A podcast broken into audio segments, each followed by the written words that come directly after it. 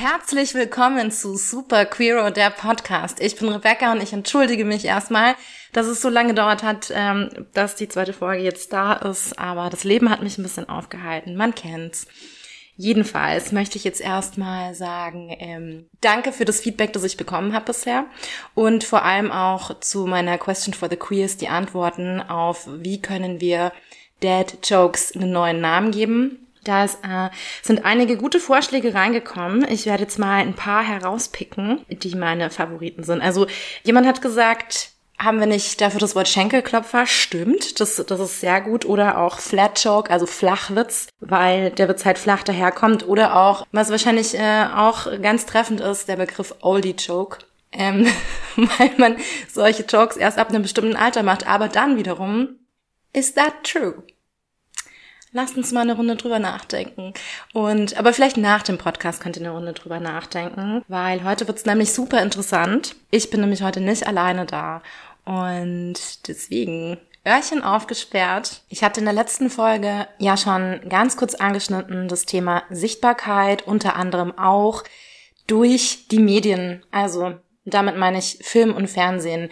Und ähm, mit dem Thema werden wir uns heute ein bisschen beschäftigen unter anderem. Und ähm, genau, dazu habe ich jemanden eingeladen. Hey Ann-Sophie, schön, dass du da bist. Danke für die Einladung. Sehr gerne. Äh, genau, ich komme aus äh, der Filmbranche und habe meine Masterarbeit letztes Jahr geschrieben über die Geschlechterverteilung in der deutschen Kinowirtschaft und habe da insbesondere die Schlüsselpositionen angeschaut und mich gefragt, wie und warum ähm, die im Jahr 2019 verteilt waren.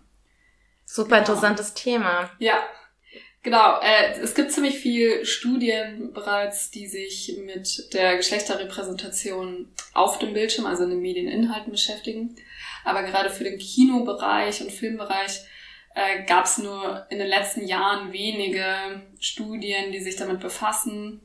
Und das war so ein bisschen meine Motivation, das mal aufzudecken, weil ich vor meinem Master schon zwei Jahre in der Branche gearbeitet hatte und gemerkt habe, irgendwie ist hier ein Ungleichgewicht und ich habe das Gefühl, ähm, Frauen sind einfach gerade in Führungspositionen entweder unterrepräsentiert oder haben ein bisschen mehr zu kämpfen mhm. und sich äh, mehr zu beweisen. Ja, das ist, glaube ich, ein total bekanntes Phänomen. Ich habe das auch schon äh, öfter über, also man kennt das ja von anderen Branchen auch. Ich finde es jetzt besonders interessant, dass wir so ein bisschen über die Filmbranche reden, weil das ja auch ganz viel mit Repräsentation zu tun hat und mit dem, was wir so ähm, ja die ganze Zeit mitbekommen und sehen, schon als kleines Kind. Wir machen Fernsehen an, wir haben Kinofilme geguckt, wir haben Disney-Filme geschaut und da überall gibt's ja bestimmte auch ja Rollenbilder und es gibt ähm, meistens binär verteilte ähm, Charaktere, also männlich oder weiblich. Also binär heißt entweder männlich oder weiblich. Genau. Genau. Und ähm, deswegen finde ich es total interessant, was du da gemacht hast. Und ähm, vielleicht ähm, ja, können wir da ein bisschen einsteigen. Ja, gerne äh, greife ich dann gleich mal bei dem Begriff binär auf. Äh, weil unsere Gesellschaft ist sehr so strukturiert, dass wir eine natürliche Geschlechterdifferenz annehmen. Das bedeutet, wir gehen davon aus, dass bestimmte Dinge typisch männlich oder weiblich wären. Und das nennt man dann eben binär, weil es ja nur entweder oder, also nur zwei Dinge gibt. Entweder weiblich oder männlich. Und wir gelernt haben in der Sozialisierung, dass das wir bestimmte Dinge erfüllen müssen, ähm, wenn wir halt einem Geschlecht zugehörig sind, was dann schon mal alles dazwischenliegende auch äh, noch mehr ausschließt und alles, was das Klischee nicht erfüllt, unpassend wirkt und nicht mehr so gut dann akzeptiert wird und irgendwelche gesellschaftlichen Sanktionen kommen. Und diese natürliche Geschlechterdifferenz ist aber eigentlich sehr jung. Also deswegen sage ich vielleicht mal kurz, wie ich so meine Arbeit grob strukturiert habe, weil ich habe mir zuerst geschichtlich angeschaut, ähm, warum ist unsere Arbeitsteilung so, wie sie ist und was genau ist so der bestehende Konsens in den Gender Studies, also der Geschlechterforschung. Und habe dabei festgestellt, dass es sehr geprägt ist von geschlechtsspezifischen Charaktereigenschaften, die ähm, uns unterstellt werden und darauf aufbauend äh, bestimmte berufliche Rollen auch entweder sehr männlich oder weiblich konnotiert sind. Und genau, und konkret sind das kulturelle und strukturelle Faktoren, die dann dazu führen, dass eher es Frauen sind, die einfach benachteiligt werden. Jetzt habe ich ein bisschen den Faden verloren. Macht nichts, aber woran, woran liegt äh. es? Ähm, woran liegt es, dass ähm, das Frauen sind, die benachteiligt werden? Genau, also wie gesagt, sind das kulturelle und strukturelle Faktoren. Also ich habe zuerst ein bisschen mir, jetzt habe ich hier mit den Fahnen genau die ähm, äh, Geschichte so der ähm, auch Frauenbewegung ähm, angeschaut und insgesamt historisch, ähm, wenn man die Geschichte betrachtet, merkt man, dass Geschlechterkonzepte äh, variieren. Also je nach Region, Kultur, Religion und ähm, Historie decken die sich nicht. Also es hat ganz lange jetzt in unserer westlichen Kultur ein Eingeschlecht-Modell existiert, wo man davon ausgegangen ist, die Frau ist wie eine misslungene Version ähm, des Mannes. Das finde ich übrigens sehr interessant. Ich wusste das nämlich auch nicht. Ja. Und da habe ich das gelesen und dachte mir, sogar in der Antike mhm. stand da, ja, haben die äh, Männer, da haben ja eigentlich auch nur Männer geschrieben und Gedichte verfasst genau. und so weiter. Da gibt's ja sonst nichts. Und das heißt, alles aus männlicher Sicht dargestellt. Und dann stand ja da, eine Frau wird eigentlich nur als ein verkümmerter Mann wahrgenommen. Ich bin gleich voll sauer geworden, als ja. ich das gelesen Ich dachte, how dare you? Ja, ja. das verstehe ich. Das ist ja auch total irritierend. Ähm, und dann kam eigentlich erst mit der Naturwissenschaft, äh, kamen neue Erkenntnisse wie ähm, der Eisprung und dann hat man festgestellt, so rein biologisch scheinen Mann und Frau doch unterschiedlich zu sein. Und man hat dann angefangen, jetzt muss man auch so ein bisschen dazu sagen, dass ja, wie du gerade schon festgestellt hast, nur Männer die Wissenschaft dominiert haben, die Wissenschaft dazu verwendet wurde, biologisch diese Differenzen zu argumentieren. Und da hat man dieses bipolare Fass aufgemacht, dass man sagt, äh, man ist entweder emotional, was dann mit weiblich konnotiert ist, oder man ist rational und männlich, was dann immer mehr natürlich diese Pole gestärkt hat. Das muss man jetzt merken, weil das ist nämlich äh, die Grundlage genau. von dem, wo wir heute leider halt immer noch sind. Ähm. Genau, gerade die Kinder wachsen eigentlich schon damit auf. Ähm, bei der Geburt wird gefragt, oder wenn jemand schwanger ist, äh, wird es ein Junge oder ein Mädchen. Und da fangen wir jetzt schon an, nur in diese Entweder-Oder-Kategorie einzuordnen. Und gleichzeitig wird uns von klein auf beigebracht, es wäre auch relevant.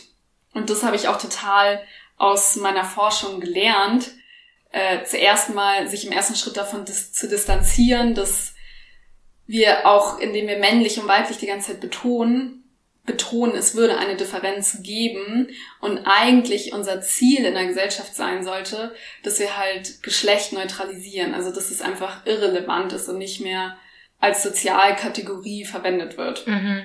Ja, voll. Und wenn man zurückdenkt, das ist ja so krass in unserem Alltag. Also ich erinnere mich auch immer, wenn irgendjemand in meinem Umfeld ein Kind bekommt, nicht nur, ja, was wird's denn? Mhm. Außer halt, dass es ein Mensch äh, hoffentlich, äh, in, also gesunder in allen Mensch, ja. gesunder Mensch wird, sondern dann ist es eigentlich meinen die Leute damit, ja, wird's jetzt äh, ein Junge oder wird's ein Mädchen so. Und dann ähm, muss, dann macht halt oft irgendwie so in der Familie geht's dann halt so ab, so ja, wie müssen wir, das muss ich jetzt wissen, weil ich weiß das sonst gar nicht, wie ich das Kinderzimmer streichen muss. Außerdem muss ich ja Strampler kaufen und da genau. muss ich ja genau. wissen, welche Farbe. Kann ja nicht eins mit Herzchen drauf oder so, was passiert denn dann? Ja, nichts würde dann passieren, aber dann, dann stresst es die Leute anscheinend so ich habe das schon voll oft gefragt, ähm, ja, warum ist das denn wichtig für dich? Mhm. So, hä? Also, wo, wozu brauchst du das denn? Also, ich kann verstehen aus Neugierde, okay, aber was, was suchst du denn da rauszufinden? Und was ist deine Konsequenz? So, ja. Was du gerade beschreibst, ist ein bisschen so dieser Verlauf, den unsere Geschichte oder unsere Kulturgeschichte an, angenommen hat und der sich auch in der Forschung vollzogen hat. Also wir haben zuerst diese Defizittheorie gehabt, dass man halt sagt, die Frau ist eine misslungene Abweichung. Dann hatten wir den Gleichheitsansatz, ähm, was die erste feministische Welle so war, ähm, um 1900. Dann die Frauenrechtlerinnen, dafür gekämpft, gleichberechtigt zu sein, also dass sie auch Anspruch auf Bildung haben. Und darauf folgte dann der Differenzansatz, den wir, glaube ich, so am meisten in Erinnerung haben, so die 68er-Bewegung, wo das Private politisch wurde und Frauen und Männer auf die Straße gezogen sind, um dafür zu kämpfen, dass äh, Frauen gleich Rechte haben, gleich bezahlt werden und ähm, auch Schwangerschaftsabbrüche ähm, erlaubt werden. Und was jetzt so schwierig an der Sache ist, sie haben halt das Weibliche wieder betont. Und das also den Stereotyp, genau, der eigentlich vorher geschadet genau, hat. Sie haben gesagt, äh, es muss zum Beispiel eine weibliche Perspektive genauso da sein. Und damit haben sie ja wieder die, diese Differenz betont. Und äh, wie ich ja gerade gesagt habe, sollte eigentlich unser Ziel sein, diese Differenz aufzuheben. Aber sie ist halt nach wie vor sehr tief verankert, gerade dadurch, dass sie so naturwissenschaftlich oft begründet wurde, was, äh, wenn man sich ein bisschen tiefgreifender damit auseinandersetzt, gar nicht so stimmt. Also, dass Frauen emotionaler wären ähm, oder Männer sehr rational. Und das äh, setzt natürlich alle Geschlechter im Druck aus. Also die, die nicht in diese binäre Ordnung passen ohnehin. Und Männer, die sehr emotional sind, denken, sie dürfen ihre Emotionen nicht zeigen. Und äh, Frauen ähm, denken, sie müssen in bestimmten Situationen, wo man rational auftreten sollte, besonders jetzt unter Beweis stellen, rational zu sein. Genau, und dieser Differenzansatz ist halt nach wie vor so das Setting, sage ich jetzt mal, in dem unsere Gesellschaft lebt, weil wir eben aufwachsen mit diesem, man ist weiblich oder männlich und damit sind bestimmte Stereotype und Eigenschaften angeblich verbunden. Jetzt ist die Forschung, also die Geschlechterforschung schon ein bisschen weiter als unser gesellschaftlicher Konsens. Es kam dann nämlich in den 90er Jahren, also zur dritten feministischen Welle, ein, eine konstruktivistische Richtung. Und die ging jetzt davon aus, dass Geschlecht ein soziales Konstrukt ist, dass wir die ganze Zeit in Interaktionsprozessen, in Sprache und der damit verbundenen Symbolik reproduzieren. Und diese Prozesse, dass wir die ganze Zeit einen Unterschied herstellen, ähm, nennt man Doing Gender. Also, dass zum Beispiel eine Frau sich einen Rock anzieht, die Nägel lackiert und Schuhe anzieht, wäre jetzt rein optisch ein ähm, weibliches Verhalten. Und wenn jemand, der nicht in dieses Sex-Gender-Verhältnis passt, ähm, einen Rock anzieht, wie jetzt ein biologischer Mann, der sich aber vielleicht einfach innerlich als Frau fühlt, dann fällt es aus der Ordnung und stößt, ähm, wenn er vermutlich auf die Straße geht, auf zum Teil irritierte Blicke. Krass eigentlich, weil im Grunde ist es ja, sind es ja nur Klamotten in dem Fall. Und das löst dann total krasse Irritation aus, nur wegen irgendwelchen Sachen, die du halt anziehst, weil du damit aufgewachsen bist, das ziehst du nicht an, weil du einen Penis hast, den ich jetzt nicht mal sehen kann, so, genau. weil du ja was anhast.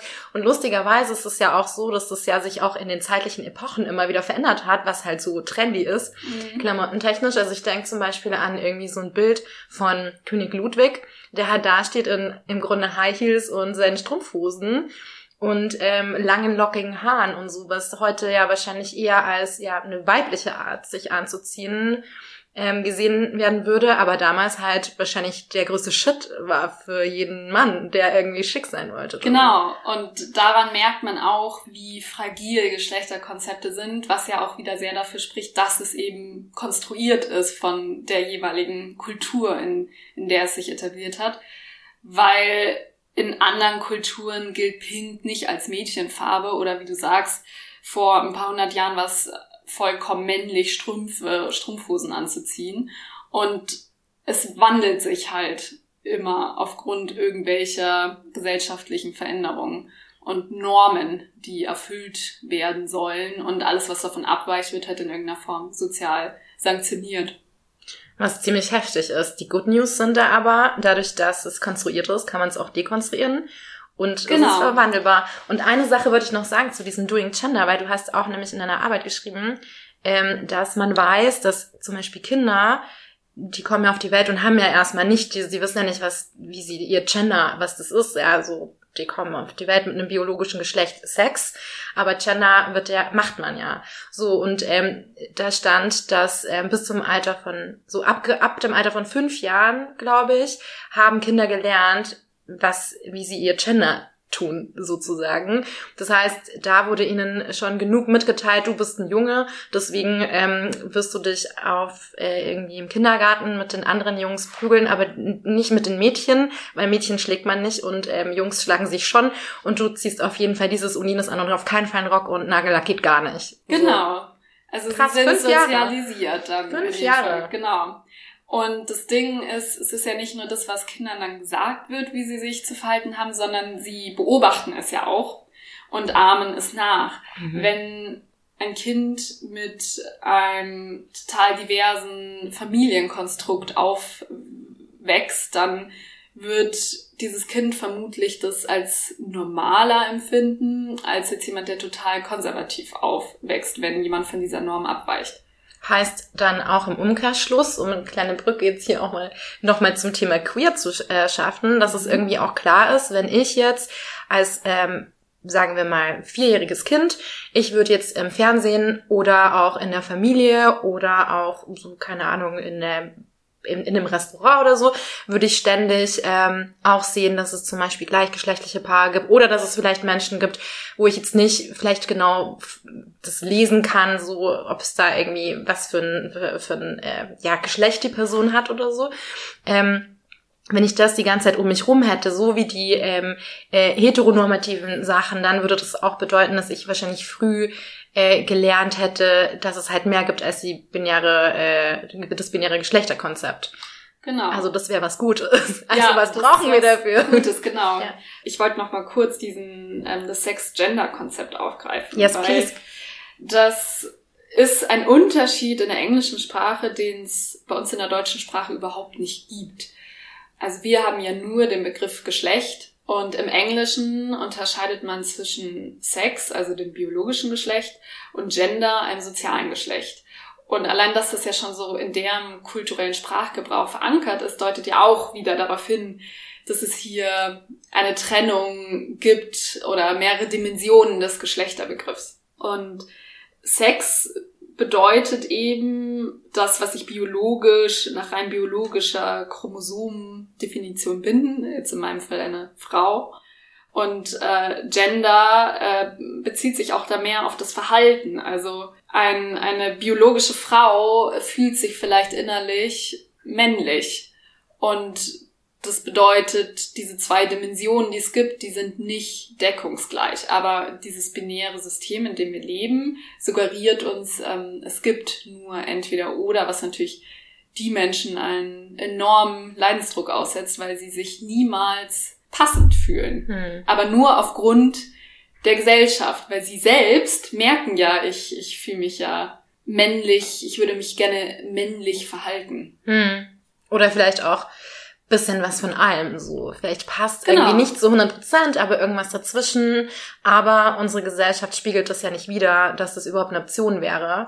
Also, was machst du? Keine Ahnung, versuchst du irgendwie dich dem irgendwie zu unterwerfen und dann irgendwie, ja, irgendwie im Grunde zu versuchen, jemand zu sein, der man nicht ist. Ja. Führt zu großem Leidensdruck. The rest is history. Also, ja. Und wenn wir das Ganze jetzt übertragen auf den Arbeitskontext, dann muss man trotzdem leider jetzt erstmal so differenztheoretisch ansetzen. Weil, wie ich ja gesagt hatte, wir unterscheiden ja inzwischen immerhin zwischen den drei Kategorien ähm, männlich, weiblich und divers. Das ist schon mal ein Fortschritt, weil bis vor kurzem äh, war es ja tatsächlich nur männlich, weiblich. Voll, aber damals muss ich ganz kurz noch was sagen, was, ja. was mich daran voll nervt. Weil, wenn man, das sieht man ja jetzt ganz oft bei so Stellenausschreibungen. So. Und dann steht da zum Beispiel, sagen wir jetzt mal, Bäcker und dann in Klammern MWD, also männlich, mhm. weiblich, divers. Aber trotzdem wird meistens also der zum, männliche Begriff ja der männliche. Begriff benutzt. Und ich habe so ein Buch gelesen gerade, da geht es nämlich auch genau darum, dass es eigentlich scheißegal ist, ob das in der Klammer dahinter steht. Wenn das Sternchen oder der Doppelpunkt oder meinetwegen auch ein Unterstrich nicht da ist, dann werden, wird das trotzdem gelesen, auch wenn unbewusst als männlich und führt dazu, dass sich äh, weniger andere Menschen als männliche auf die Stelle bewerben. Ja.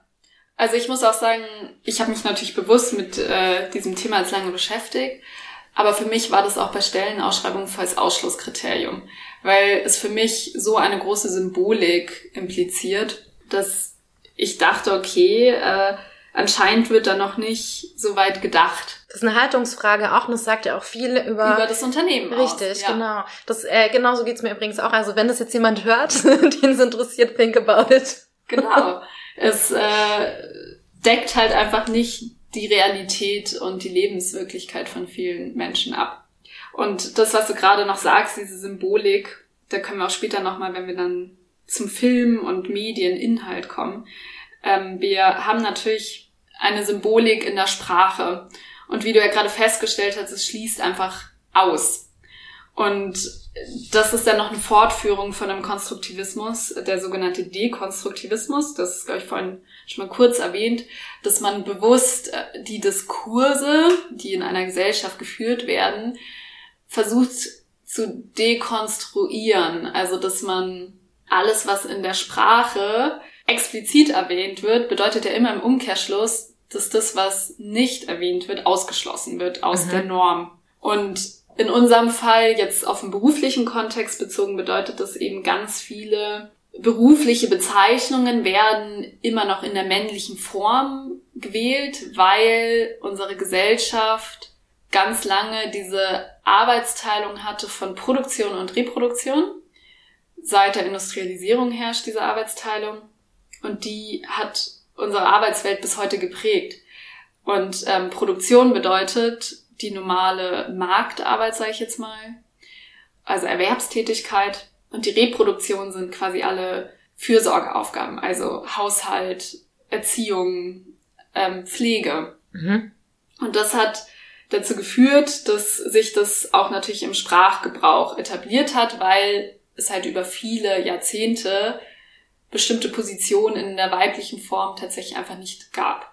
Aber es suggeriert, wie wir gerade gemerkt haben, immer noch ein Bild. Also wenn du Wörter liest, dann erzeugt es ein Bild in deinem Kopf. Und jetzt, um auf den Filmbereich zu kommen, wenn du halt immer nur Produzent liest, dann siehst du auch Männer vor dir und nicht alle anderen Möglichkeiten, ja. die es gibt. Und dasselbe würde wahrscheinlich auch umgekehrt äh, ähm, passieren. Jetzt gerade im Internet ist ja so der Spruch umgegangen, weil ja ähm, die gute Angie jetzt dieses Jahr dann irgendwie zum Ende in ihrer äh, Amtslaufzeit kommen wird und jemand hat auf Twitter geschrieben, so ja, nur weil sich jetzt da auf einmal, wenn wir jetzt auf einmal auch Männerkanzlerin werden äh, wollen, werde ich das jetzt nicht anders nennen. Ich habe das seit 20 Jahren so genannt.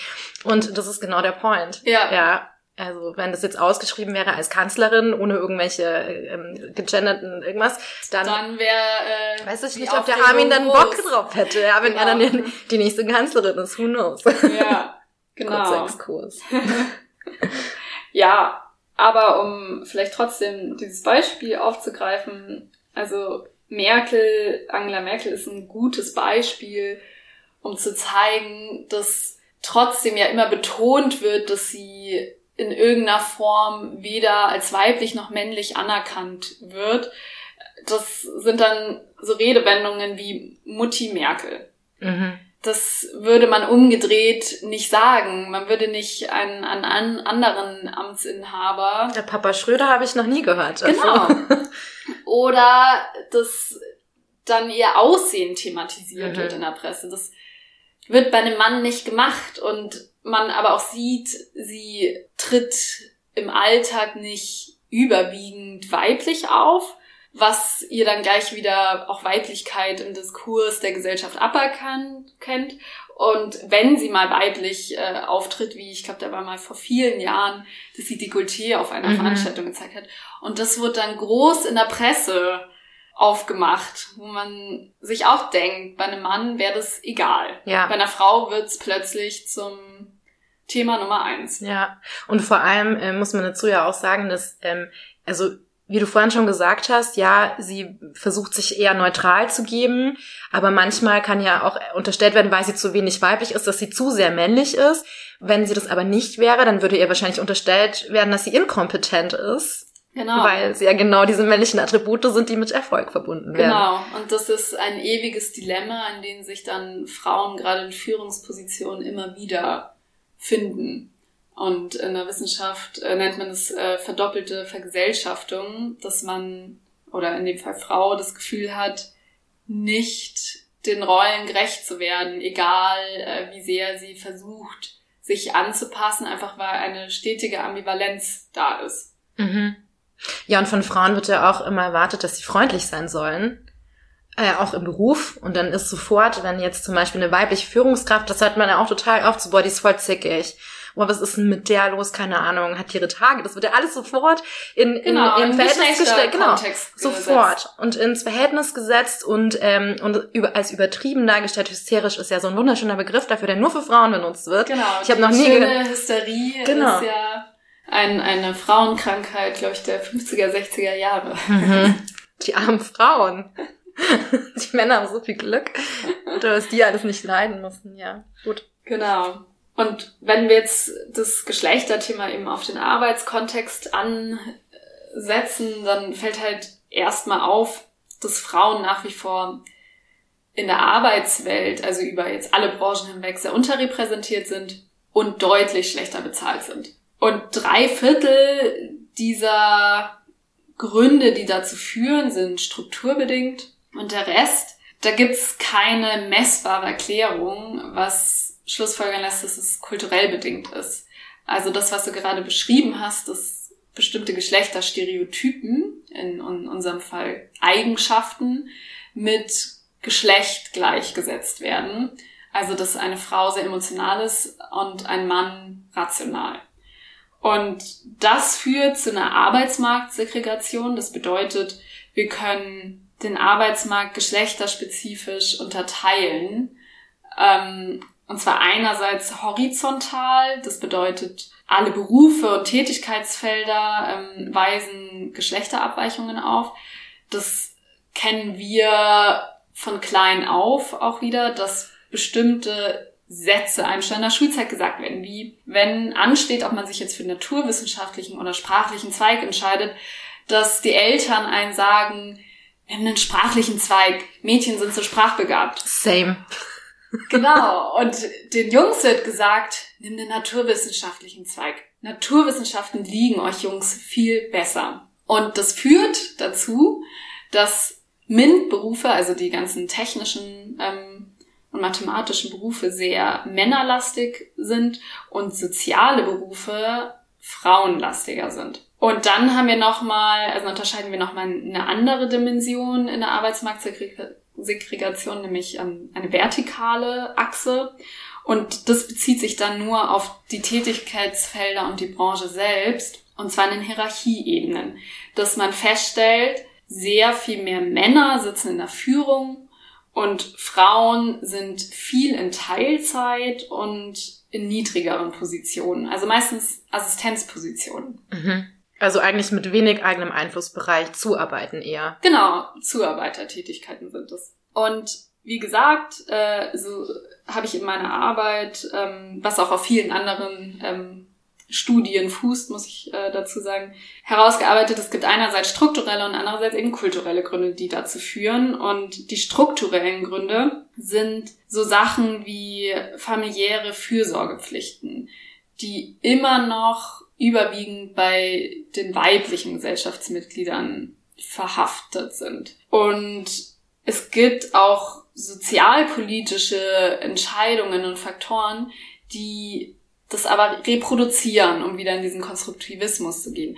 Also zum Beispiel das Ehegattensplitting. Das Ehegattensplitting bedeutet, wenn ähm, ein Mann und eine Frau verheiratet sind, dann wird derjenige, der ein höheres Gehalt hat, hat Steuervorteile und ähm, der, der das niedrigere Gehalt hat, rutscht in eine andere Steuerklasse und hat mehr Abzüge. Was natürlich konsequenterweise dazu führt, je höher die Einkommensdifferenz zwischen den Partnerinnen ist, desto effektiver lohnt sich dieses Ehegattensplitting. Und deshalb entscheiden sich viele, primär Frauen, weil die tendenziell schlechter bezahlt sind, dass sie dann erstmal zu Hause bleiben. Mhm. und die Fürsorgepflicht übernehmen und umgedreht die Männer, die besser verdienen in der Regel, für die ist es weniger attraktiv, so rein strukturell gesehen, zu Hause zu bleiben, weil sie haben ja einen steuerlichen Nachteil am Ende. Wenn beide ähnlich verdienen, ähm, dann müssen sie einfach wahnsinnig viel Steuern zahlen und am Ende geht es trotzdem darum, dass man ein, eine Familie ist und die Kinder irgendwie durchbringen muss. Ja. Und dadurch befördert unser strukturelles System, dass tendenziell mehr Frauen zu Hause bleiben. Heißt im Umkehrschluss, die Politik hat dieses Konzept auf den Weg gebracht, ohne mit zu bedenken, was das bedeutet, ähm, was dadurch bestärkt wird an anderer Stelle. Genau. Und dieses Ehegattensplitting wurde nach dem Krieg eingeführt und damals hatten wir halt einfach diese Arbeitsteilung. Die Frau bleibt zu Hause und der Mann geht arbeiten. Und es ist eigentlich sehr erstaunlich, dass äh, dieses Ehegattensplitting gar nicht so viel diskutiert wird in, in einer breite, breiten Gesellschaft, weil es wirklich wahnsinnig veraltet ist und es gibt auch viele Länder, die da viel weiter sind, also die das nach Kindern die Steuersätze irgendwie verteilen oder mhm. so. Und krass. Dann ist eigentlich, her, das, warum ist es noch da? Ist ja schon eine Ecke her, das nach dem Krieg. Ja, genau. Und es war halt eine ganz andere Arbeitsteilung damals, mhm. aber anscheinend wurde es nicht genug in Frage gestellt. Aber das habe ich zumindest den Eindruck gehabt, wäre ein Punkt, wo man ansetzen könnte, um es insgesamt attraktiver zu machen, dass man egalitär in einer Partnerschaft, auch was das Arbeiten ist, reingeht und das würde wiederum eine Symbolkraft besitzen, weil uns vorgelebt wird, beide arbeiten dann vielleicht 25 Stunden die Woche mhm. und jeder hat seine Selbstverwirklichung in der Form, jeder bringt ähm, Geld nach Hause, keiner rutscht in eine Abhängigkeit. Mhm. Und man teilt sich dadurch natürlich auch zu Hause mehr Fürsorgepflichten auf. Und das ist nämlich eine riesen Konsequenz vom Ehegattensplitting, dass derjenige oder meistens diejenige, die zu Hause bleibt, muss jahrelang aussetzen. Und selbst wenn dann die Kinder wieder in einem Alter wären, wo man sagt, ähm, jetzt kann ich zumindest in Teilzeit in die Berufswelt zurückkehren, führt, führt das einfach faktisch dazu, dass die Betroffenen wahnsinnig lange raus sind. Und das sind Hemmschwellen, die entstehen, weshalb viele auch gar nicht mehr zurück ins Berufsleben kehren wollen, weil sie dann so denken, ja, aber ich war doch jetzt zehn Jahre draußen, seitdem allein mit der Digitalisierung hm. hat sich ja so viel getan, wie soll ich das aufholen? Und das führt dann wiederum dazu, dass sie mehr Jobs machen, die so auf Minijob-Basis oder sowas sind und dass sie halt so ein bisschen noch was für den, für die Familie dazu verdienen und auch noch an Zeitbeschäftigung haben, aber sie kehren größtenteils nicht komplett zurück. Und das bedeutet natürlich auch, sie zahlen nicht in unser sozialversicherungspflichtiges System ein und sind mit Altersarmut bedroht.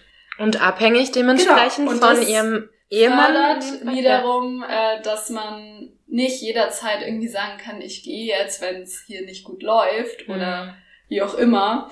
Und man darauf angewiesen ist, entweder vom Partner weiterhin abhängig zu sein oder die Armut zu wählen. Mhm. Und es sind ja beides nicht so geil. Nee, also auf jeden Fall keine sehr emanzipierten und selbstständigen Lebensmodelle. Ja.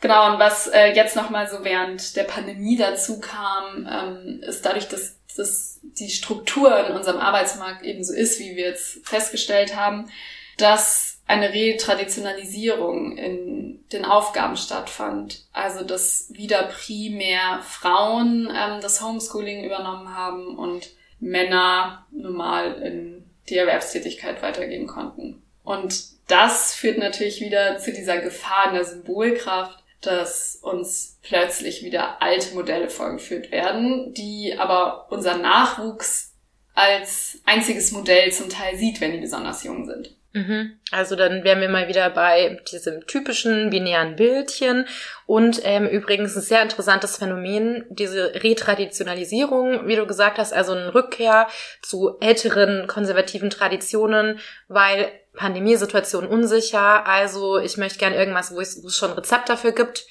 Ähm, und wir leben ja in einer genau. Welt mit eigentlich theoretisch unendlichen Möglichkeiten, voll schwierig oft. Also lieber mal, dann lieber quasi in diese altbewährtes. Genau, da weiß man schon, ist schon jahrhundertelang Erfahrung, ist zwar noch nichts groß dabei irgendwie Geiles rausgekommen vielleicht, weil da auch nicht alle glücklich wäre, aber ich weiß zumindest. Wir haben überlebt. Ich kenne die Gefahren, so ich kenne es, ich kenne mich aus, also ich will quasi das Bekannte lieber als das Unbekannte. Ja. ja, und das ist etwas, was man oft beobachtet, auch wieder so historisch.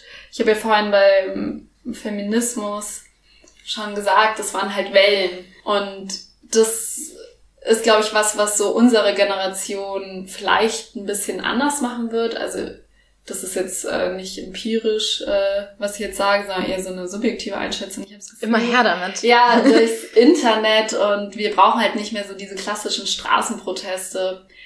Hat jeder durch bestimmte Auslöser im Leben so seine eigene emanzipierte Phase, wo man früher oder später, ich würde jetzt mal meinen, so irgendwann im Laufe der 20er Jahre sich mit Feminismus auseinandersetzt. Und wer das noch nicht gemacht hat, ist es nie zu spät. Go for it.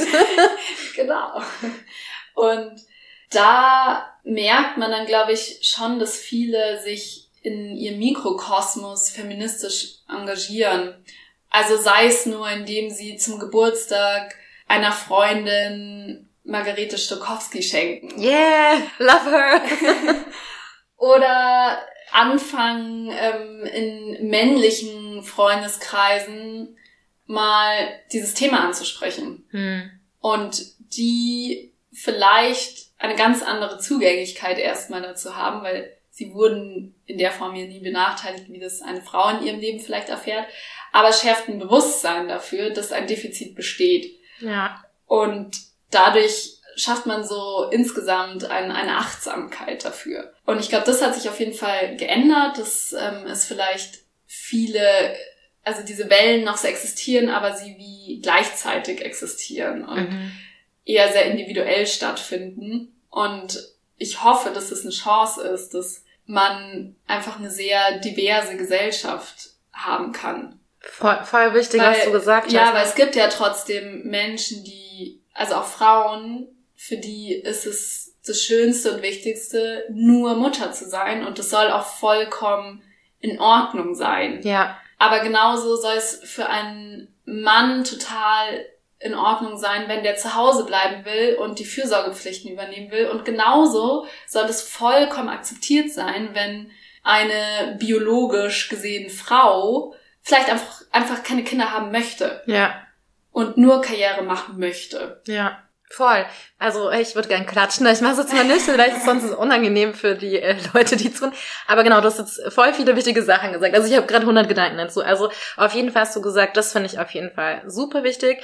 Ähm, jede Person kann im Alltag was dazu beitragen, dass sich was ändert an der Sichtbarkeit dieses ähm, dieses Problems oder sagen wir an der Dekonstruierung, Dekonstruktion von diesem Gerüst, ähm, das uns im Grunde allen schadet. Also jetzt wurscht äh, allen Cis-Leuten und auch allen anderen, schadet uns ja allen. Also ich glaube, das können wir auf jeden Fall mal als Fazit festhalten, weil es uns allen Rollen vorgibt, unabhängig davon, ob das zu uns passt oder nicht. Und weil wir die Gefahr laufen, immer ausgeschlossen zu werden, wenn wir nicht diesen Rollen, ähm, die uns vorgegeben werden, entsprechen.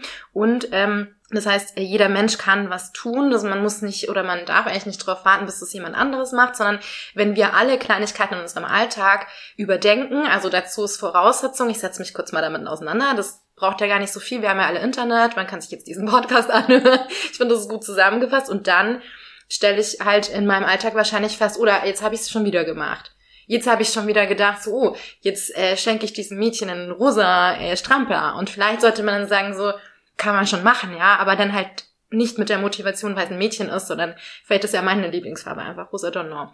Aber halt das alleine, glaube ich, hilft ja schon voll viel. Ja, du hast gerade auch einen Punkt gesagt, dass eben nicht nur Frauen ja unter diesen Geschlechterstereotypen leiden, sondern auch für Männer kann es ja wahnsinnig anstrengend sein, selbst wenn sie dieser vorgelebten Norm entsprechen, die immer wieder erfüllen zu müssen. Mhm.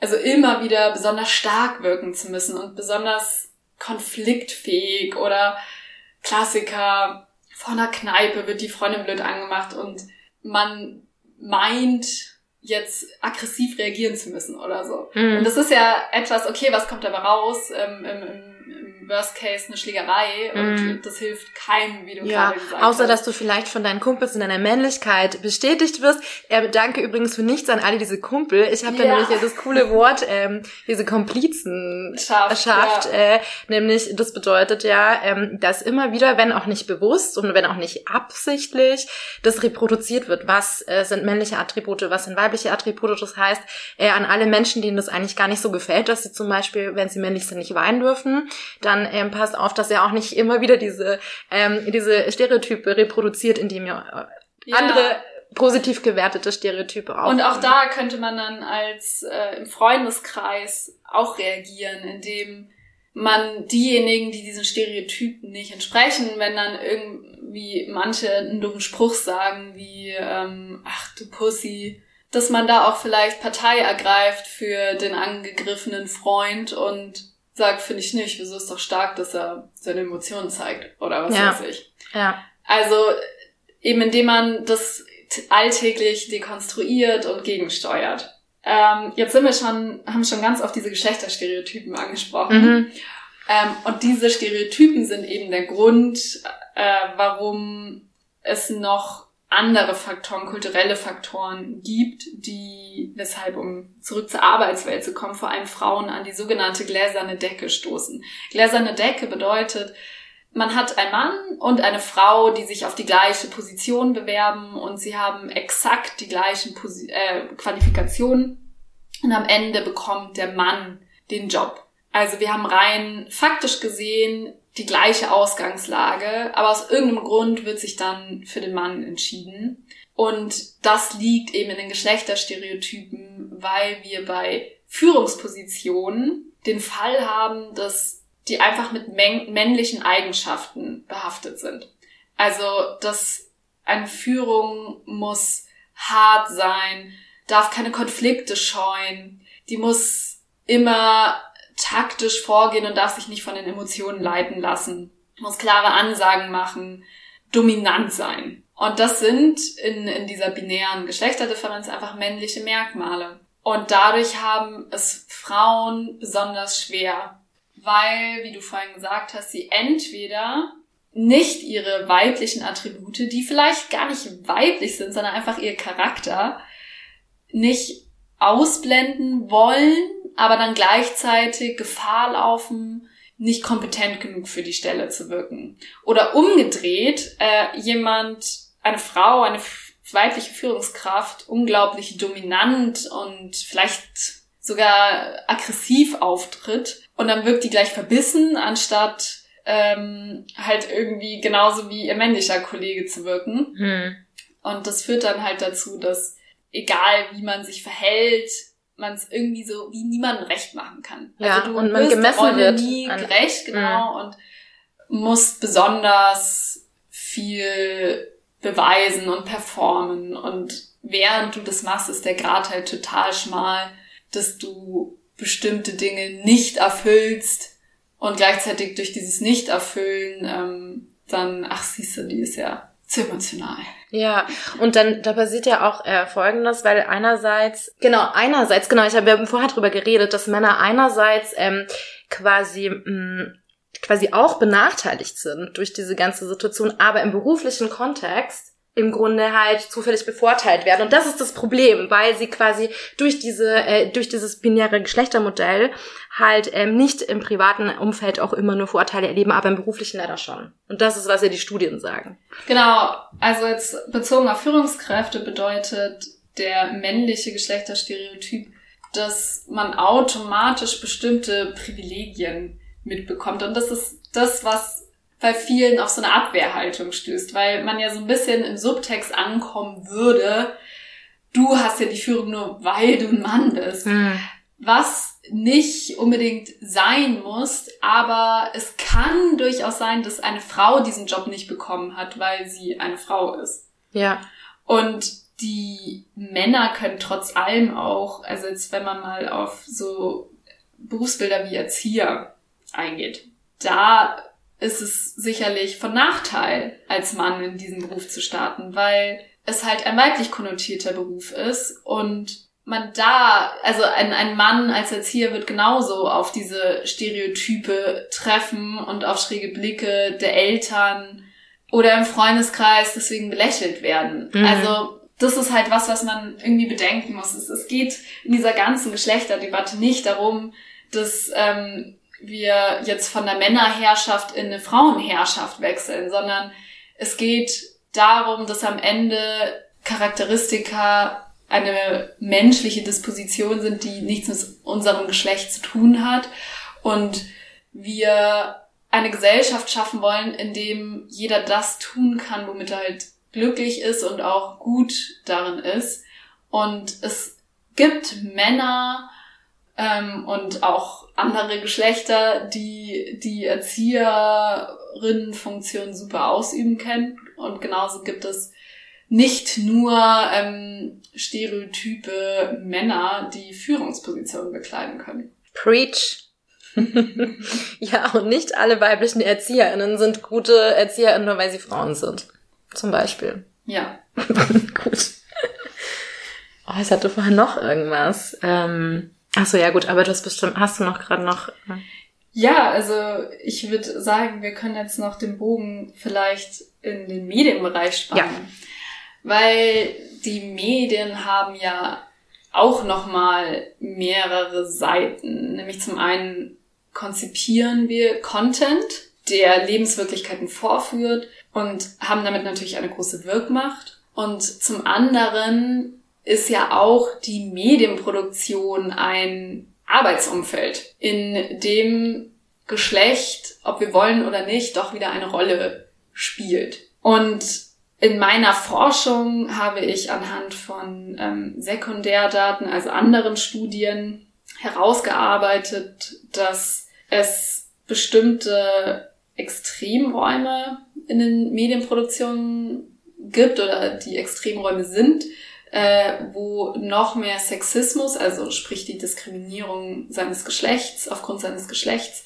besteht, weil äh, wir sehr schwer planbare Abläufe haben. Also wir arbeiten mit kreativen Prozessen und das ist einfach schwerer planbar, als wenn man jetzt konkret Produkt X herstellt, wo man ganz genau weiß, das und das muss maschinell gemacht werden und dann kriegt man das raus.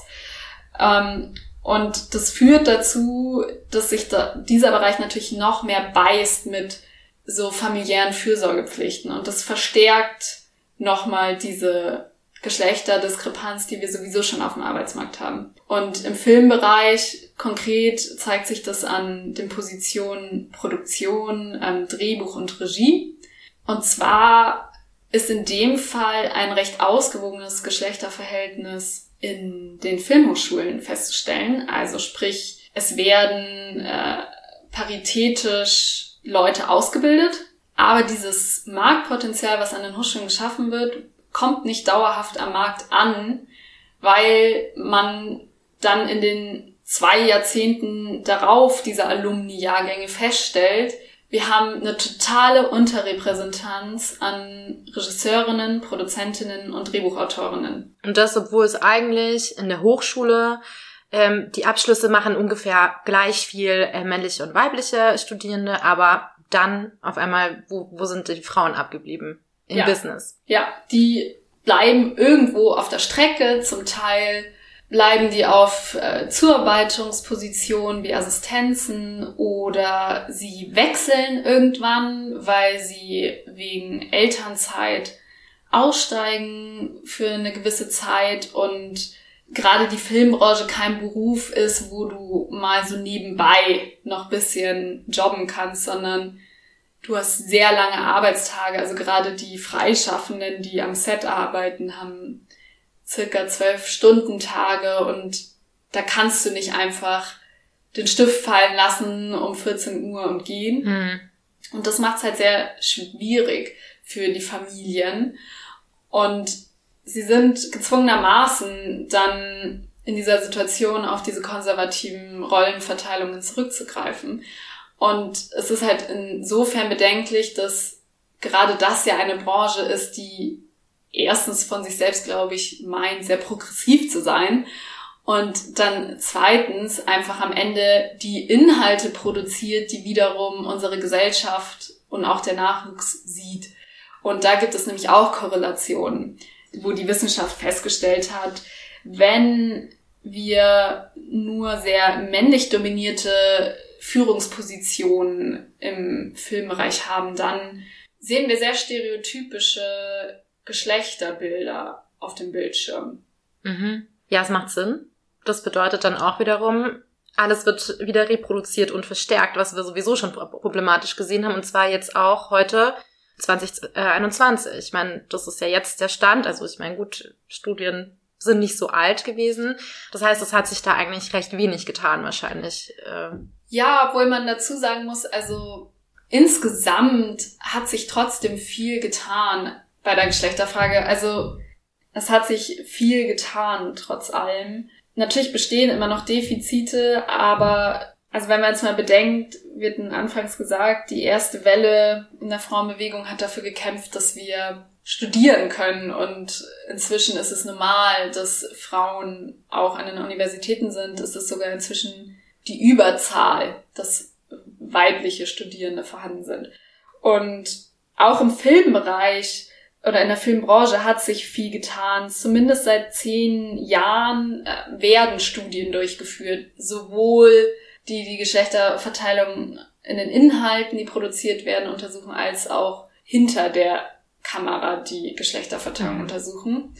Und es gibt inzwischen Programme und Maßnahmen und insgesamt ein Bewusstsein dafür und inzwischen gesellt sich die Intersektionalität dazu. Das bedeutet, es gibt ja nicht nur die Sozialkategorie Geschlecht, sondern auch die Ethnie zum Beispiel und dass wir insgesamt nicht nur was Geschlechter betrifft, diverser auftreten müssen, vor und hinter der Kamera, sondern in allen gesellschaftlichen Bereichen wir halt eine bunte Community vorführen wollen, weil wir das sind. Ja, das ist total interessant. Da wollte ich nämlich sowieso noch drauf äh, zurück, nämlich auf den Begriff Intersektionalität, was ja auch, also in der dritten feministischen Welle in den 90ern wurde das ja zum ersten Mal laut gesagt, dass äh, hier, ach übrigens, ihr redet hier eigentlich immer nur von äh, westlichen weißen Cis-Frauen und was ist denn jetzt eigentlich mit den ganzen anderen, mit Menschen, die eine andere Hautfarbe haben, mit Menschen, die keine Cis-Frauen sind, mit Menschen, die ah, nicht heterosexuell sind, das hatte ich vergessen zu sagen.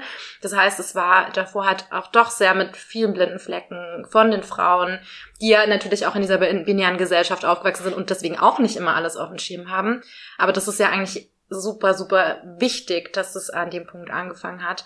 Und da, da kommt ja auch diese, da ist ja dann erst die Queerness quasi mit reingekommen und ähm, du hast es jetzt auch schon gerade gesagt, das muss auch ähm, einen Platz finden vor und hinter der Kamera, ähm, weil ja, ja das, was hinter der Kamera oder die Leute, die die Entscheidungen treffen, wenn die sich ja selbst nicht damit auseinandergesetzt haben, dann ist es auch unwahrscheinlicher, dass in der in dem Content was davon zu sehen ist. So habe ich es richtig verstanden. Ja, also ich denke, es ist total natürlich, dass wir Geschichten aus unserer Lebenswirklichkeit schöpfen. Und wenn jemand nie erfahren hat, was es bedeutet, aufgrund einer Sozialkategorie diskriminiert zu werden, dann kann er auch nicht die Heldengeschichte äh, von jemandem erzählen, der das überwindet und vielleicht gerade aufgrund dieser Diskriminierung Kraft schöpft und ähm, seine mhm. Ziele erreicht. Ja. Oder es wird versucht darzustellen, aber vielleicht aus einer Sicht, die das irgendwie verfälscht. Also ich habe da nämlich zum Beispiel so ein Beispiel, es gibt ja, also ich sage das jetzt mal so aus meiner Lebenswelt erzählt, es gibt ja, ich schaue mir auf jeden Fall immer, wenn ich irgendeinen Film finde, wo es eine Love Story gibt zwischen zwei Frauen, schaue ich es mir an, weil ich so unterversorgt bin mit solchen Contents. Und das weiß, habe ich schon gemerkt. Die Filmindustrie hat auch schon verstanden und jetzt gibt's viel mehr und wenn man, wenn man kann, dann macht man es auf einem Dienst, wo ich dafür bezahlen muss. Was auch wieder scheiße ist, weil ich weniger verdiene, weil ich eine Frau bin. Also so eigentlich, da kommen wir schon wieder in eine ganz andere Welt rein. Aber genau, und äh, das Ding ist aber trotzdem, dass ich herausgefunden habe, dass halt auch oft Filme, die sich zwar um ähm, Love Stories zwischen zwei Frauen drehen, oft einfach aus der männlichen Perspektive geschrieben sind und vielleicht auch gar nicht so selten auch für Männer geschrieben sind und nicht nur oder nicht explizit für Frauen, was dann wiederum, also mich stört das einfach, weil ich halt immer das Gefühl habe, das ist nicht realistisch abgebildet. Und das führt dann ja auch dazu, dass jetzt zum Beispiel Leute, die selbst nicht ähm, schon mal als Frauen in der gleichgeschlechtlichen Beziehung waren, vielleicht auch ein falsches Bild davon bekommen und das halt dann wieder mit Stereotypen besetzt ist die dann auch wieder nicht stimmen, mit denen ich mich dann ja schon wieder auseinandersetzen muss. Also eigentlich bräuchte es dafür halt auch einen anderen Blick und dann sind wir wieder dabei bestätigend auch hinter der Kamera oder die Person, die das Drehbuch schreibt und die vor Ort ist und die SchauspielerInnen anweist, wie sie was machen sollen. Oder auch die Kamera, wo soll die denn hin und so weiter, was, was soll denn hier, ähm, wo soll der Fokus sein? Das spielt ja alles damit rein, was bei mir als Zuschauerin ankommt und ob ich das Gefühl habe, das, was ich da sehe, und das spiegelt für mich was wieder, womit ich mich identifizieren kann.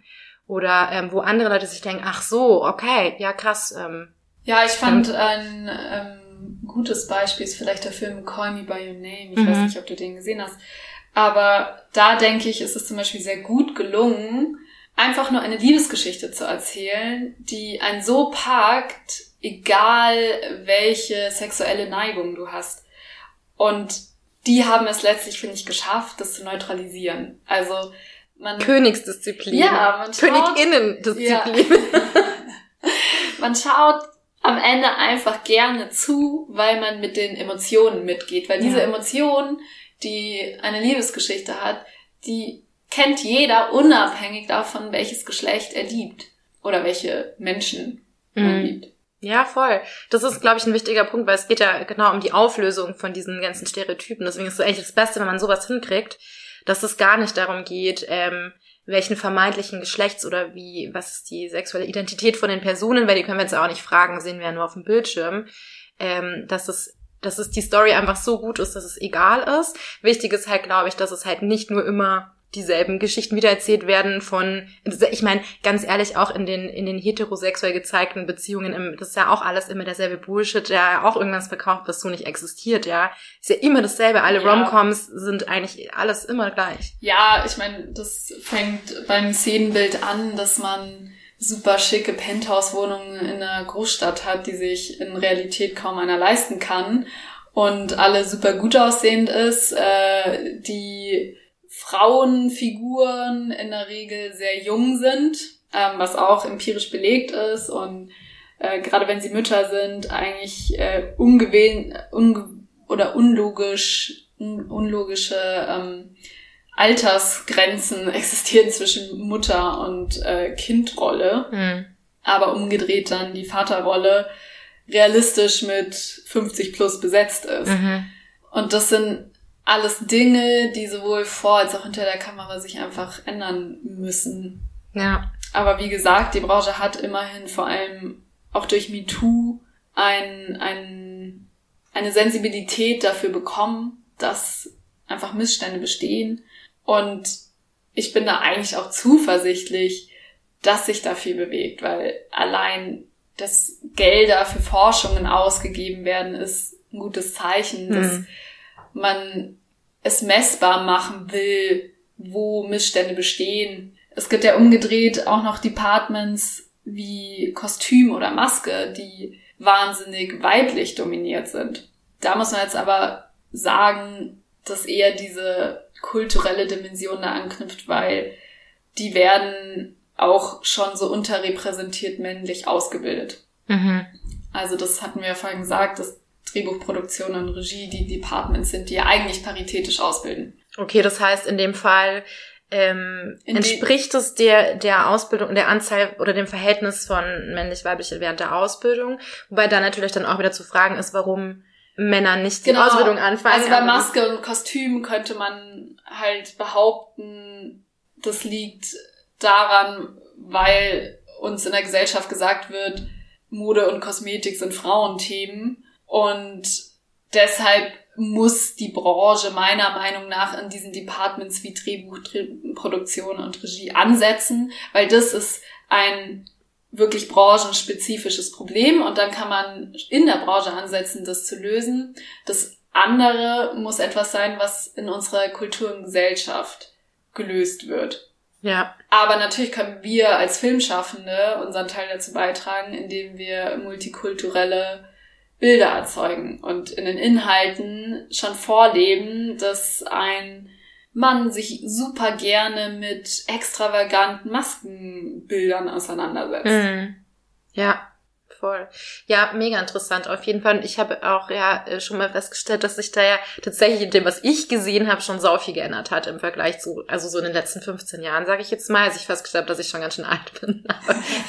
Whatever.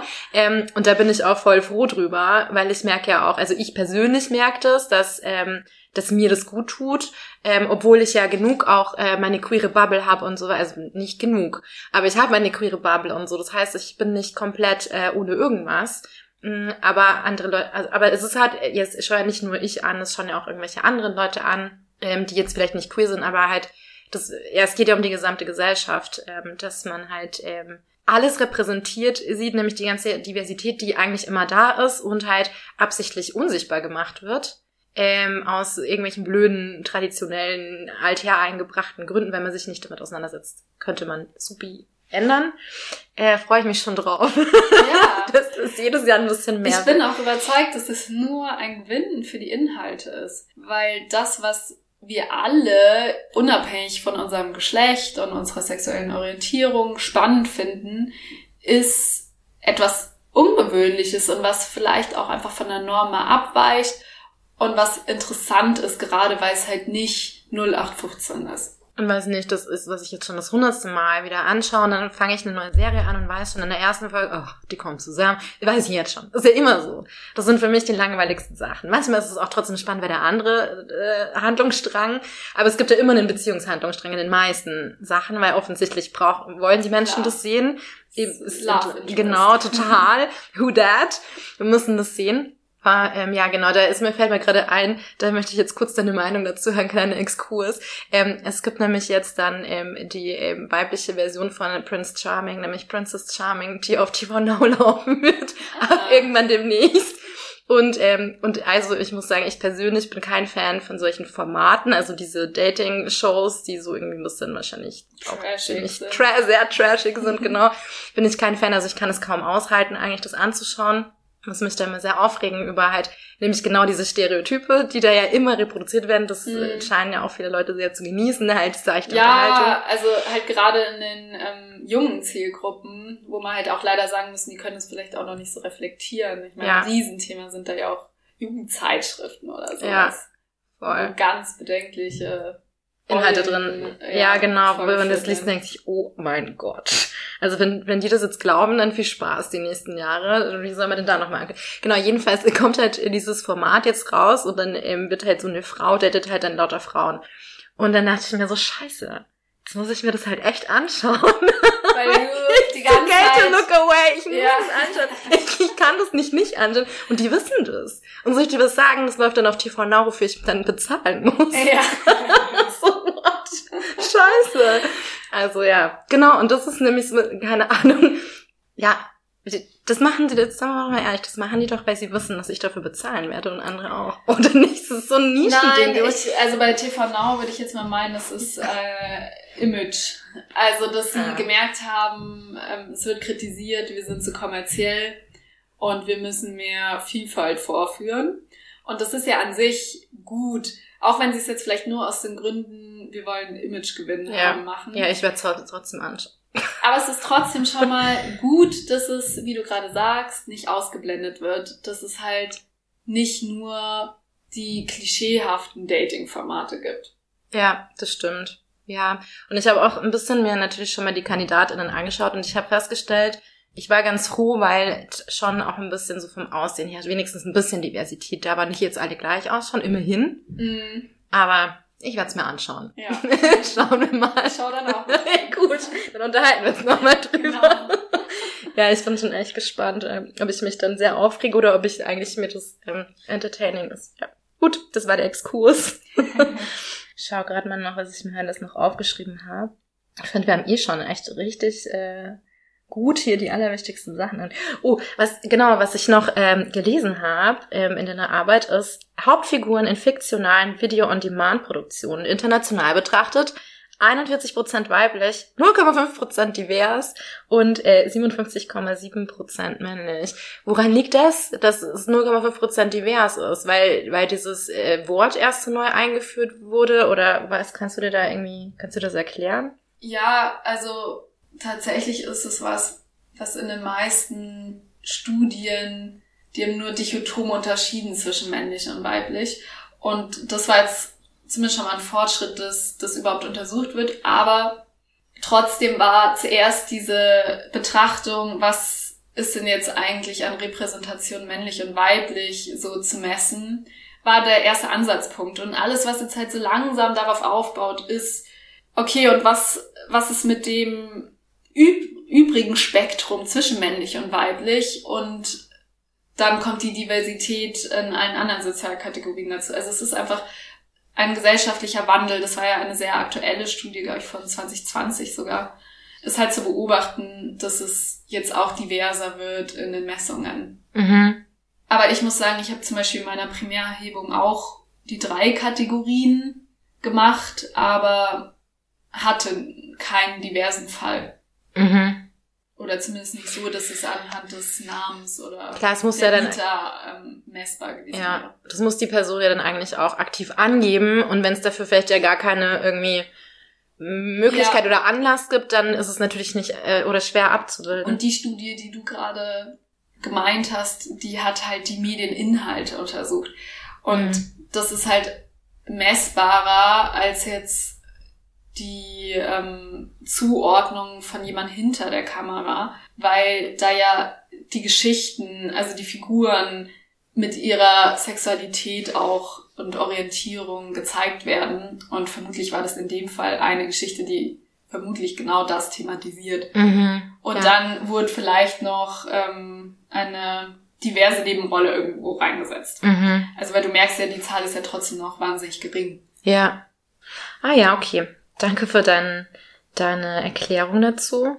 Ja, ansonsten habe ich jetzt eigentlich gar nicht mehr so viele. Ähm, wir haben eigentlich schon alles, was ich mit meiner riesen Notiz hier aufgeschrieben habe, äh, abgehakt. Und ich glaube, das Wichtige ist gesagt. Ich glaube jetzt echt, ich habe echt das Gefühl, es lohnt sich halt eigentlich so viel über das Thema zu sprechen. Und eigentlich, weil ich habe mir jetzt auch schon gedacht, ähm, eigentlich muss man mal generell auch über das Thema ähm, in den, also wie das in den Medien jetzt mal unabhängig ist, auch nochmal ein Film als Social Media vor allem, ähm, was da gerade passiert, weil ich bin nämlich auf TikTok. Mhm. Ähm, I admit it und da sehe ich sehr interessante Sachen manchmal, was da so abgeht. Also mein Algorithmus zeigt mir das. Ist ja, ist ja auch sehr unterschiedlich. Haben wir vorhin ja kurz drüber gesprochen, ohne Mikro. Nee, genau, aber ähm, cool, dann ich weiß nicht, ob ähm, dir noch was eingefallen ist, was du noch sagen wolltest, was super wichtig wäre zu dem Thema. Ja, das bei allem, also ich hatte ja vorher schon mal angedeutet, klar, es bestehen noch viele Missstände, aber was ich zum Beispiel eine erfreuliche Entwicklung fand, ist, dass ähm, so Elternzeit und Elterngeld jetzt nochmal eine Reform hatte und das ein bisschen mehr vielleicht auflockert, dass es für Männer attraktiver wird, in Elternzeit länger zu gehen, weil es auch da nach wie vor so ist, dass Frauen viele Monate in Elternzeit sind und Männer in der Regel nur so zwei. Also das, ich habe das Gefühl, es wird viel mehr drüber geredet, insgesamt ist äh, sowohl in der Branche als auch in der Gesellschaft ein Bewusstsein dafür entstanden. Und ich glaube, dass man da auch ein bisschen optimistisch sein darf.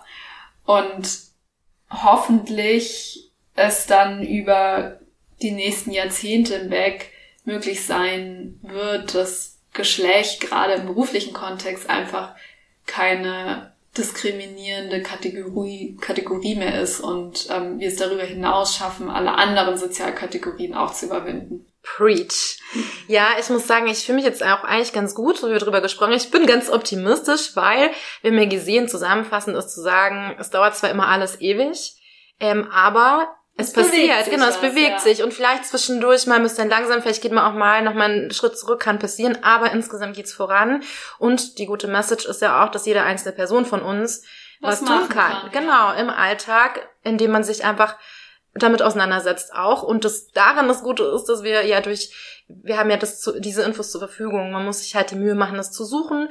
Aber zum Beispiel Podcasts oder auch ähm, auch Reportagen im Fernsehen und so weiter erleichtern das einem ja. Das heißt, ähm, eigentlich ähm, Genau, go for it, everybody. Und dann können wir uns nämlich alle viel schöner machen. Ähm, ja, deswegen, das als Schlusswort vielleicht. Ähm, ich, vielen, vielen Dank, ähm, dass du da warst und mit mir darüber ja, gesprochen gerne. hast. War voll schön. Und ähm, ja, cool, dann sind wir gespannt auf die neuen Medieninhalte. Ich bin kommen. mega gespannt. Aber das ist sehr cool, weil ich, genau, dann können wir vielleicht auch neue Geschichten erzählen. Ganz bald und ja. ganz diverse. Genau, würde mich freuen. Voll. Dann kommt jetzt von mir noch ein kleines Add-on. Und zwar, was in dem Zusammenhang ähm, Geschlecht und Beruf und Benachteiligung auf jeden Fall auch noch äh, erwähnt werden sollte, ist die viel diskutierte Frauenquote. Und zwar ist da, glaube ich, wichtig äh, daran zu verstehen, dass es die Frauenquote nicht deswegen gibt, weil es Frauen nicht alleine schaffen können oder weil sie bevorteilt werden, sondern im Gegenteil, das System hat ja Benachteiligungen geschaffen für Frauen, die bei gleicher, Qualifikation eben nicht die gleiche Chance haben, einen, einen bestimmten Job zu kriegen wie ein Mann. Das bedeutet, durch eine Frauenquote wird nicht äh, es Frauen einfacher gemacht als den Männern oder sie werden bevorteilt, sondern ein ähm, Fehler in, im System, der besteht und Frauen aktiv benachteiligt, soll durch eine Frauenquote korrigiert werden. Und Anne-Sophie hat in ihrer Arbeit auch den Vorschlag gemacht, um das weniger missverständlich zu haben, dass es nicht Frauenquote heißen sollte, sondern vielleicht sowas wie Geschlechterquote und ich dachte mir dann vielleicht auch oder Genderquote, die einfach ähm, deutlich macht, dass es darum geht, benachteiligte Gruppen die Benachteiligung aufzuheben und zu korrigieren und nicht eine Gruppe zu bevorteilen um das an dieser Stelle auf jeden Fall auch noch erwähnt zu haben. Und ich glaube, wir haben es gesehen in dieser Podcast-Folge, in der wir versucht haben darzustellen, was das Kernproblem ist. Einerseits Frauen auf dem Arbeitsmarkt und auch äh, woanders benachteiligt werden gegenüber Männern.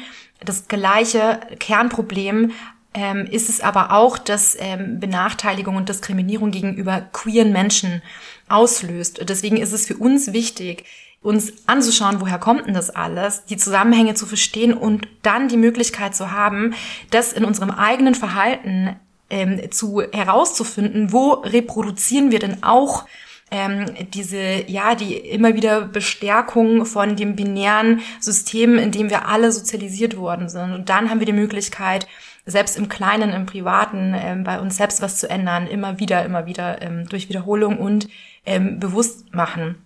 Deswegen ist meiner Meinung nach auch Feminismus und feministische Gedanken und Bewegungen niemals von queeren Bewegungen trennbar, sondern das gehört alles zusammen und es läuft alles, äh, wenn man sich das anschaut, auf, auf äh, dieselbe Grundproblematik äh, zurück, ähm, die jeden Tag äh, reproduziert wird, wie wir das heute auch schon ähm, ein paar Mal besprochen haben. Und mit diesen Gedanken ähm, beende ich jetzt diese Folge, aber nicht ohne euch einen kleinen Teaser zu geben, worum es das nächste Mal geht. Und zwar super spannendes Thema auch nächstes Mal beschäftige ich mich mit äh, queerer Geschichte in Deutschland. Super spannendes Thema. I'm so excited. Ich habe ganz, ganz nerdy, ganz viel recherchiert schon. Und außerdem werde ich euch den Gay Court äh, vorstellen. Und zwar, ähm, also der Queer, sagen wir mal, der Queer Court vielleicht auch, der queere Akkord. Der hat eigentlich mit nichts irgendwas zu tun, aber dann doch irgendwie mit allem. Und glaub schon auch einen kleinen Entertainment-Faktor. Ich freue mich auf jeden Fall drauf. Bis zum nächsten Mal. Yalla, bye.